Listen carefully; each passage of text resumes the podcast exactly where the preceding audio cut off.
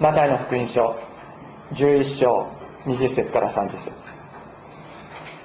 それからイエスは数々の力ある技の行われた町々が悔い改めなかったので責め始められた。ああコラジンああベスサイダお前たちの地で行われた力ある技がもしチロとシドンで行われたのだったら彼らは当の昔にアランのをまとい灰をかぶって悔い改めてたことだろう。しかしそのチロとシドンの方がお前たちに言うが裁きの日にはまだお前たちよりは罰が軽いのだ。カペナウンどうしてお前が手に上げられると上げられることがありえよう。ハデスに落とされるのだ。お前の中でなされた力ある技がもしもソドムでなされていたのだったらソドムは今日まで残っていたことだっただろう。しかしそのソドムの地の方がお前たちに言うが裁きの日にはまだお前よりは罰が軽いのだ。その時イエスはこう言われた。天地の主であるあられる父よ。あなたを褒めたたえます。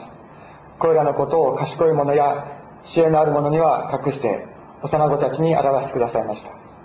そうです父よ。これが御心にかなったことでした。全てのものが私の父から私に渡されています。それで私の、うん、それで父の他にはこうするものがなく子と、えー、子が父を知らせるようにと心に定めた人の他には誰も父を知る者がありません。全て疲れた人重荷を負っている人は私のところに来なさい。私があなた方を休ませてあげます。私は心優しくへりくだっているからあなた方も私のくびきを追って私から学びなさいそうすれば魂に安らぎが来ます。私のくびきを追いやす。く私の荷は軽いからです。今日私たちに与えられている、え聖書の言葉この特に最後の部分。すべて疲れた人重荷を負っている人は私のところに来なさい。私があなた方を休ませてあげます。というその、えこの聖書の箇所はイエス様が語られた言葉の中でも最も有名な言葉の中の一つです。私の父はキリスト伝道者でしたけども長崎で伝道している時にですね家の前に大きな看板を出してえー、看板を出してたんですけどもそこにこの聖書の言葉が書かれていました。ですから私にとっても一番最初に覚えた聖書の言葉の一つがこの、えー、言葉だったのです。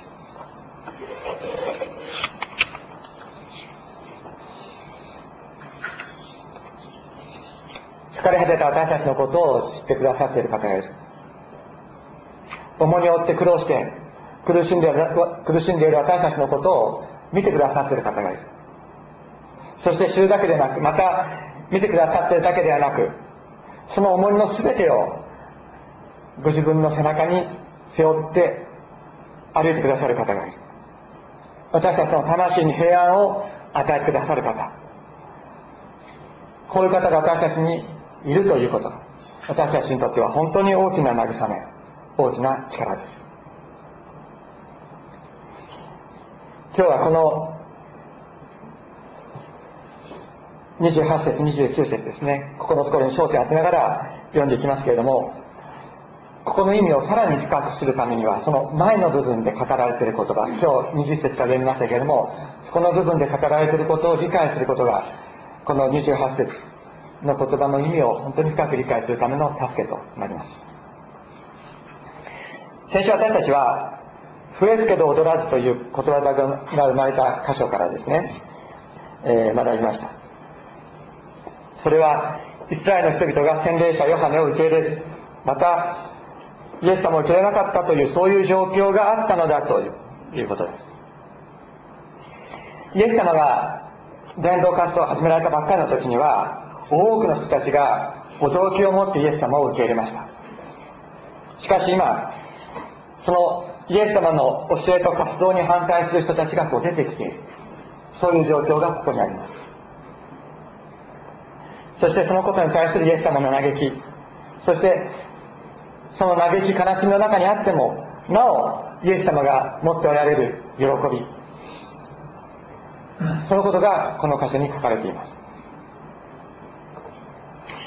神の子イエス様の言葉を聞くということは聞く者に救いを得させる力です。しかしそれはそれはですね聞く者に救いを得させる力だということはそれは裏を返せばそれを否定する者それを拒否する者にとっては滅びとなる諸刃の剣だということにもなるわけです。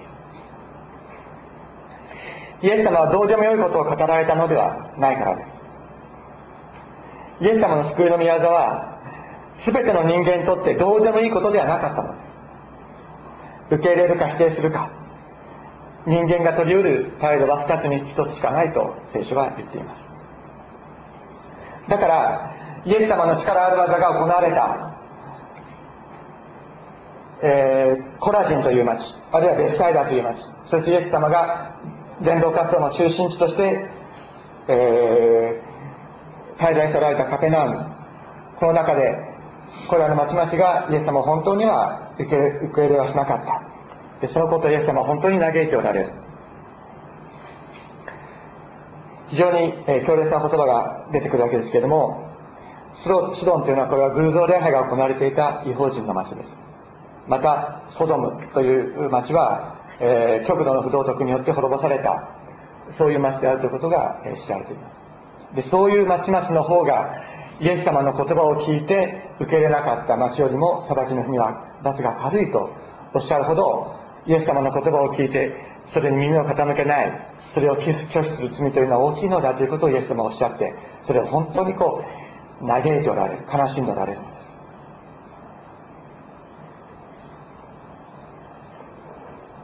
これイエス様はね怒ってるってわけじゃないんですね。怒ってるわけじゃなくて嘆いてる。この「あー」って書いてありますねああコラジンああベスサイダでこれは本当に嘆き悲しみの時に発する言葉だと言われています。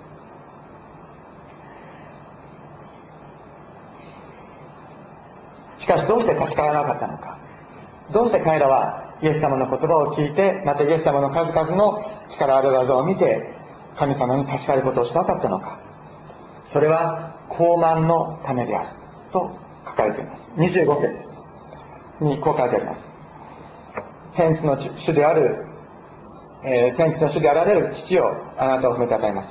これらのことを賢い者や知恵のある者には隠して幼子たちに表してくださいましたと書いてありますが賢い者や知恵のある者たちという言葉が語られている。つまり悔い改めたなかった町々というのは賢い者知恵のある者だったからですこれは単にですね学者とかですね知恵ある者という知者といったような意味ではないでしょう。むしろ神様に従うよりも自らの知恵を求めるものというそういう意味です。神様に従っていくというよりも自分の知恵。それをまず第一にする。そういうもののことです。創世紀の最初に出てくるアダムとエヴァの罪は何であったか。それは善悪の知識の好みを食べるという罪だったんですですから善悪の知識の好みを食べるという罪。アダムは神様に厳しく命じられていました。善悪の知識の好みは食べてはいけないと。それを食べるときあなたは必ず死ぬと言われました。善悪の知識の好みを食べるというのはどういうことかというとそれは自ら死者になろうとすることです。神様の知恵によって生かされる。神様の教えによって生かされるのではなくて自らが死者となって自ら神様から独立して自分で善悪を決めて自分の都合の良いように全てのことを決めていく。それが知恵の好みを食べる善悪の知識の好みを食べるという、罪です。神様が帰ってきなさいとおっしゃっているの。私のところに戻ってきてそして私の保護の中で私の恵みの中で生きなさいとおっしゃっているのにいえ私は大丈夫。私は自分でやっていく。私は知恵があるから。私は生きていく。知識も力もあります。だから私は大丈夫ですというのがこの知恵のあるもの賢いものということになるでしょう。しかし皆さん神様に立ち返らずにですね自分は自分でやっていく。自分は自分の知恵でやっていく。OK と言ってる人たちがどういうようなことをやっているのかというのは今のこの日本の社会を見ても実はよくわかります。例えばですねあのえー、本当かどうかわからない。例えばおみくじを神社で引きますね。あれは確率ですよね。どれが引くかというのはほとんど確率確率に過ぎません。しかしそういうものを見てそして心動かされてあ今日は良かった。あ今日はダメだった。明日はいいことあるかもしれない、まあ、今日は今日はどうせダメだからじゃあもうどうせダメなんだとお酒でも飲んで寝ようかと。そういうような風そういうような風になってしまう。それは知恵とあるものと言われている学者たちだと同じなんです。自分でいいことと悪いことを決めようというそういう人たちの現実というのはまさにそのような現実が。また自ら動くことも見ることも聞くこともできない偶像の前にざまずいて占いに頼る。これが今の日本の中にあふれています。日本だけではありません。世界中にあふれているの。ですこれが自分の知恵を第一にして生きようとする者の姿なのです。そして救い主イエス様の言葉を聞いても聞かず救いの技を見ても悟らない。イエス様はその全ての者たちのために涙を流して嘆いておられる。それが今読んだ20節から24節です。しかしこういうような嘆き悲しみのただ中にあってですからイエス様はこのことを責めてお前たちはダメだっておっしゃってるんじゃなくてああなんということかどうしてこの国では分からなかったのかって言ってイエス様は嘆いていらっしゃるしかしそういう嘆き悲しみのただ中にあってイエス様は絶大な喜びを語っておられます。25節。その時イエスはこう言われた。天地の主であられる父よあなたを褒めたたえます。これらのことを賢い者や知恵のある者には隠して幼子たちに表してくださいました。そうです。父よ。これが御心にかなったことでした。全てのものが私の父から私に渡されています。それで父の他にはこう知るものがなく子と子が父を知らせようと心に定めた人の他は誰も父を知るものがありません。イエス様はそういう悲しみの状況の中で答えておられる。そういう状況に対して答えておられる。嘆き悲しみを貫く喜び。決して何者も邪魔することのできない喜びがイエス様にはあったの。ですその鍵となるのが父の他にこう知るものがなくということ。です父の他にこう知ることが、うん、知るものがなくということ。父なる神様以外にイエス様を知るものはなかったと言っています。イエス様が何者なのかイエス様の存在の本質は何なのかということを本当に知っていたのは父なる神様しかいなかった。しかし父なる神様が知っていたのです。他の誰も知らなかったけれども父なる神様がイエス様を知っていた。そこにイエス様の絶大な喜びがありました。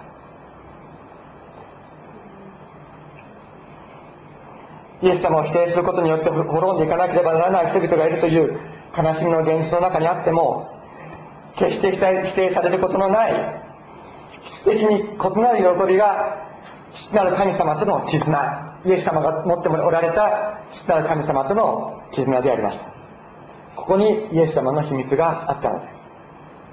そしてイエス様はこの秘密を私たち一人一人に得させようと願っておられるのです。このイエス様父なる神様と思っておられた絆の中でイエス様神様に感謝しておられます。それから25節。これらのことを賢い者や知恵のある者には隠して幼子たちに表してくださいました。そうです父よ。それが御心にかなったことでした。これらのことっていうのはイエス様が神の子だということです。それを幼子たちに表してくださいましたと言っておられる。幼子たちイエス様おっしゃいました。誰でも幼子のようにならなかったら天の国に入ることはできない。と幼子ってどういうものですかね？これはさっきも言いましたけども自分でいいことと悪いことっていうのは決めようとしないもののことを幼子っていう聖書ではそういうふうに言われる。謙遜なものという意味。です小さい子供たちはお父さんお母さんにこれはいい悪いって言って育っていくのです。そのように謙遜なもの自らを低くするものそれを幼子と、えー、言っていますけれども自分が自分がというものじゃなくて神様に依存するもの神様の前にへりくだるものそういう者たちにこの恵みを表してくださった。神様の前に謙遜となってへりくだる者にのみ表される神様の国の祝福があります。そのことをイエス様は無常の喜びを持って感謝しておられる。そしてこの者たちすなわちここに書いてあるように、えー、子が父を知らせようと心に定めた人。私たち一人一人のことを言ってイエス様が私たちにあなたには父なる神様を知らせるよってこうおっしゃってる。そういうふうにイエス様が決めてくださった私たち一人一人。そういう人たちにはイエス様が父なる神様を知っておられたと同じような関係を神様との間に与えるとイエス様はおっしゃっているのです。そのことをイエス様は喜んでおられます。こういうような前提がある。このさっき言ったこの全て疲れた人重荷を負ってる人は私のもとに来なさい。私があなた方を休ませてあげますと。イエス様が語られた。この言葉はこういう前提こういう文脈の中で語られた言葉であったのです。疲れ果てた人っていうのは誰でしょう？重荷を負った人っていうのは一体誰のことでしょうか？これはもう自分ではやっていけないと自分に希望が持てない人のことを言っているのです。もう自分では歩いていくことができない。イエス様背負ってくださいと祈らざるを得ない者たちのことを言っています。私たちは自分で歩いていくことができないからイエス様のところにやってきたんじゃなかったでしょうか。いやイエス様と声をかけかけた時にイエス様の方がやってきてくださったんです。さっきイエス様は悔い改めなかったますますのことで嘆かれたという話をしました。しかしここでもう一度言っておられるんですね。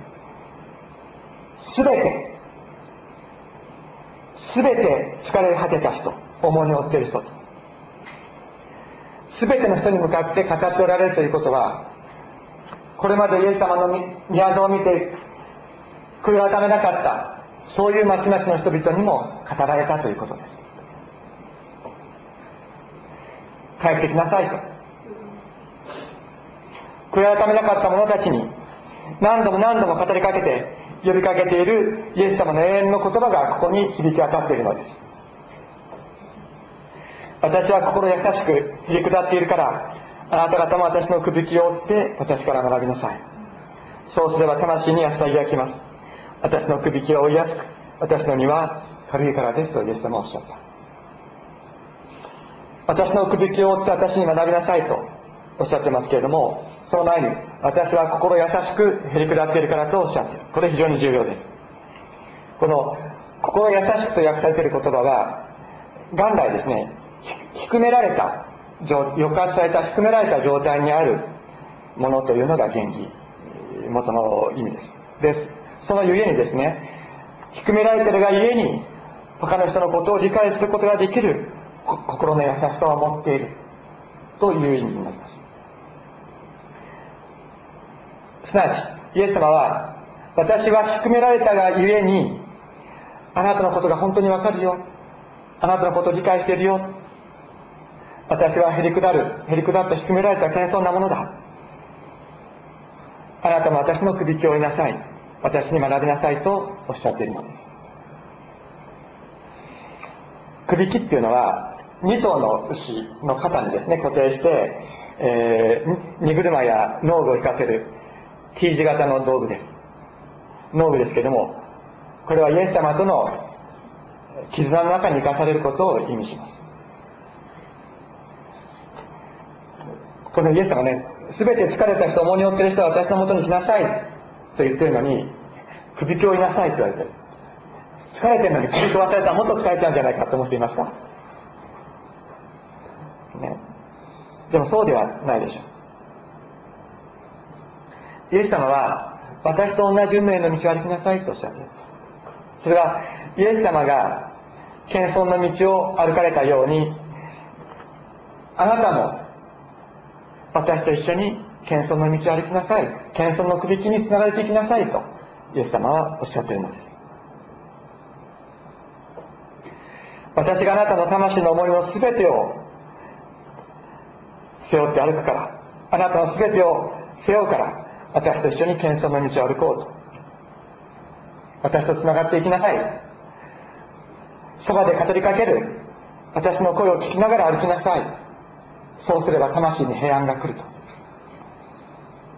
皆さん牛がですね首木につながれてこう歩いてる姿をねちょっと想像してみたいと思うんです。立って歩いてませんね。立って歩いてないと思います。牛は四つ足ですからあの四つ足であの四つん這いになって低められて歩くのです。イエス様も低められた。先ほどご一緒に聖書を読みましたけれどもキリストは神の見姿であられる方なのに神であることを欲すべきこととは思わず自ら低くなってしもべの姿をお取りになったとフィリピのフィリピの手紙の中で読みました。神の子であられたイエス様この方が徹底的に低められてこの地上を歩かれたのです。そしてどうですか皆さんイエス様の十字架をね思い浮かべてみる。首切っていうのは十字架の形に似てると思いませんか？イエス様が私の首筋につながっていきなさいとおっしゃるときに私と一緒に十字架にかかりなさいとおっしゃっているのです。それはどういうことか。イエス様が私の罪の全てを背負って十字架にかかってくださったことを自分のことのための自分のためだったということと受け取りなさい。そういうことを意味します。イエス様がこのイエス様が私たち一人一人を招いておられるのです。謙遜の道ある意味で苦しい道かもしれない。低められるということは決して喜ばしいことじゃないかもしれない。だけどその道を私と一緒に生きなさい。私との絆の中に生きていきなさい。その時その時ですねイエス様が持っておられた喜びそれは嘆き悲しみのただ中にあっても父なる神様に絶大な感謝を捧げられたイエス様の中に満ちておられた満ち溢れる喜びが私たちの中に満ち溢れるようになるというのです。天地の主である父よあなたを褒めたたえます。これらのことを賢い者や知恵のある者には隠して幼子たちに表してくださいました。そうです父よ。これが御心にかなったことでしたと。皆さん何度もお話をしていますけれども私たちに私たちはいろいろな状況の奴隷になるためにいろいろな状況に左右されて振り回されて生きるために創造されたのではないのです。嘆き悲しみがある時はもちろんあるでしょう。しかしそのような時にただ嘆き悲しんで終わる存在として私たちはこの世に生かされているのではないのです。嘆き悲しみの中で疲れ果てて悲しみの声も出ないほど疲れ果てた者たちそういうような私たちに与えられるイエス様の平安がある魂の平安があるというのです。何度か話しましたけれどもパプアニューギニアに伝道に行った時にマーティンという人に私は出会いました。その人はもう動けな病気になって動けなくなって数ヶ月が経っていた。そしてもう本当に痩せ衰えて骨と皮だけになってただもう死ぬのを待っていました。ところが私はマーティンのところに祈りに行ってそしてマーティンにイエス様のことを短くお話ししてそして祈りました。するとマーティンは私が祈り終わった後に私はイエス様が私を救ってくれることを信じると言った。そして私はイエス様に自分自身を委ねますと言いました。私はマーティンがその前から、えー、キリスト教会の規定書だろうと思ってましたけども実はその時初めてイエス様の福音を聞いたということを後で聞きました。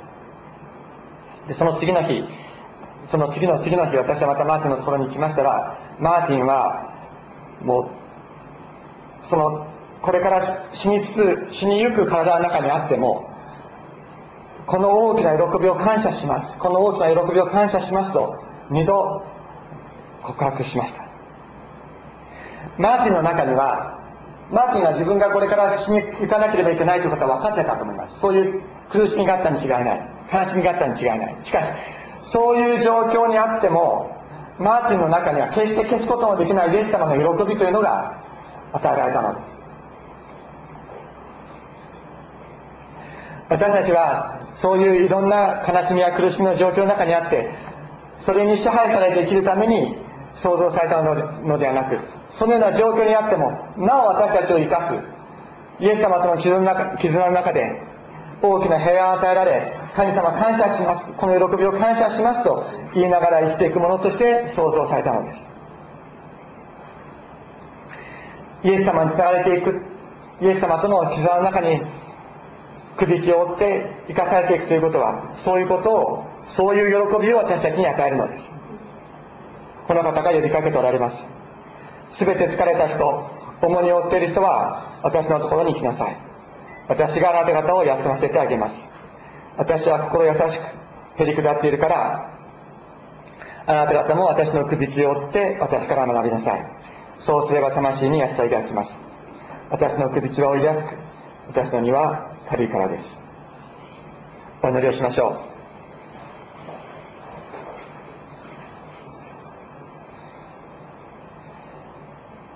天のお父様あなたの尊い皆を褒めたたえます。